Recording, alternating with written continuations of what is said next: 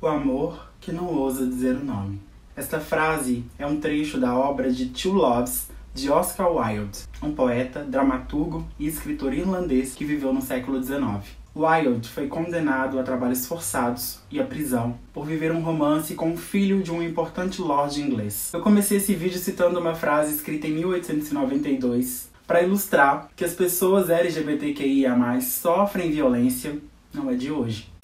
Se você vive no planeta Terra, você sabe que Carlinhos Maia se assumiu gay. E eu duvido muito você não saber quem é Carlinhos Maia, afinal de contas ele tem a segunda maior conta do Instagram em número de visualização dos stories. Além disso, ele é amigo de vários famosos, como Anitta e a dupla sertaneja Simone e. Junto com o anúncio da homossexualidade veio um noivado, um pedido de perdão e um discurso totalmente heteronormativo. Eu não vou nem me dar ao trabalho de desconstruir o discurso do Carlinhos, porque o canal Quebrando o Tabu fez isso brilhantemente. Tanto que o próprio Carlinhos disse que gostou do vídeo, que vai rever os seus conceitos e tentar dia após dia ser uma pessoa ainda melhor. Esse momento e essa história protagonizada pelo Carlinhos é muito importante pra gente reforçar a importância de se assumir gay. Eu já ouvi pessoas LGBTQIA+, dizendo frases como Ah, pra ser gay não precisa levantar uma bandeira. Ah, não precisa escrever na testa. Ah, não precisa ter orgulho disso. Mas a grande verdade é que se alguma pessoa hoje tem o mínimo direito de amar uma pessoa do mesmo sexo, deve isso às pessoas que lutaram pelos direitos dessa comunidade. Para ilustrar melhor o que eu tô falando,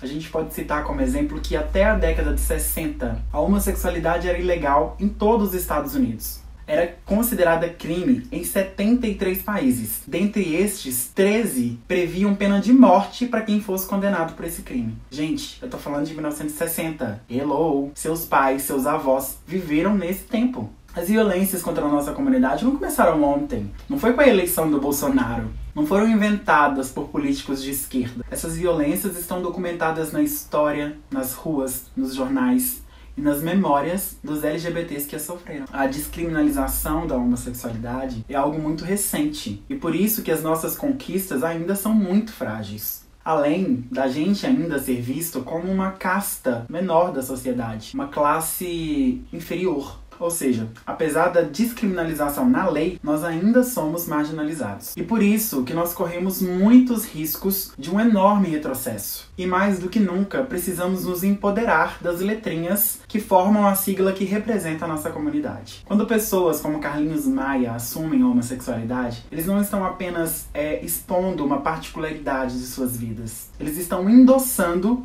o nosso movimento. Mesmo que de maneira não intencional, contribuem para que a diversidade sexual seja discutida, amadurecida e, consequentemente, tratada com mais naturalidade pelas pessoas que eles alcançam. E ao contrário de alguns discursos que a gente vê por aí, é importante sim, é necessário sim, que a gente tenha orgulho de ser um LGBTQIA pois foi tendo orgulho da própria condição que gays, bissexuais, transexuais, lésbicas e drag queens enfrentaram a polícia nos Estados Unidos em 1969, num movimento que ficou conhecido como a Revolta de Stonewall, que é considerada como um marco zero pela luta dos direitos da comunidade LGBTQIA+, da história contemporânea contribuindo para a descriminalização da homo nos Estados Unidos, inspirando movimentos dessa comunidade no mundo inteiro. Então, só me resta te dizer uma coisa: orgulhe-se.